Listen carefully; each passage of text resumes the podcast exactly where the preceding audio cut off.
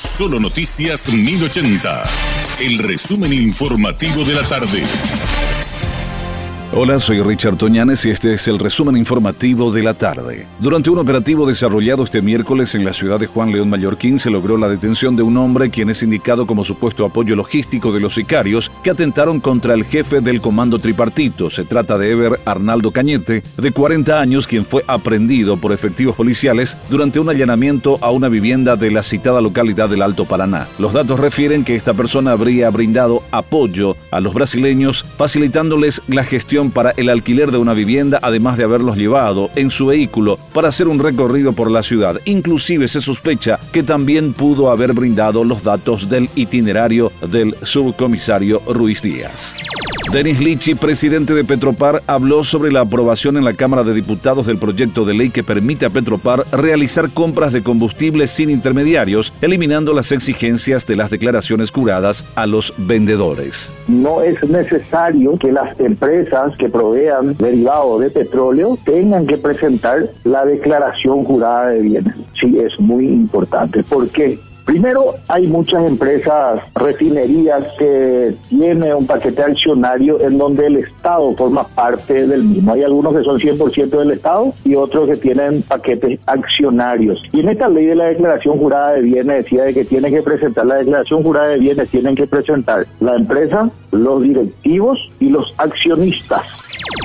El comisario Hugo Grance, jefe del Departamento de Homicidios de la Policía Nacional, habló sobre la detención esta tarde de cuatro personas en el marco de la investigación del sicariato, en el cual resultó víctima un comerciante en la ciudad de Asunción. Hasta el momento tenemos cuatro personas detenidas. Estamos trabajando. Las identidades me reservaría todavía porque tenemos procedimientos pendientes todavía a la búsqueda de, de los elementos utilizados para aquel hecho, pero estamos por buen camino. Una es propietaria de un elemento que se incautó. Otra persona sería un conductor y la tercera persona el pistolero y la cuarta persona estamos investigando cuál sería el vínculo que tiene.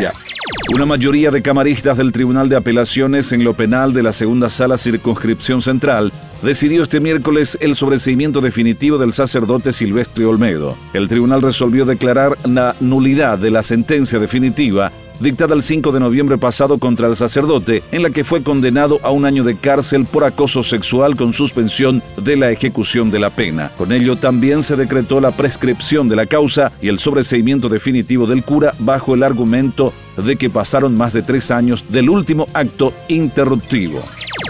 La Dirección de Meteorología publicó alerta por un sistema de tormentas que ingresaría al país mañana jueves. Conforme al boletín especial, se espera que desde la mañana hasta la tarde se desarrollen precipitaciones y tormentas eléctricas de alta frecuencia en el centro y sur de Ñembucú, Misiones e Itapúa. El reporte detalla que las lluvias acumuladas estarían entre los 20 y 40 milímetros, mientras que los vientos podrían llegar hasta los 100 kilómetros por hora. También se anuncia la caída de granizos de forma puntual.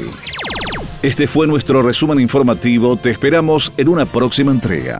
La información del día aquí, en Solo Noticias 1080.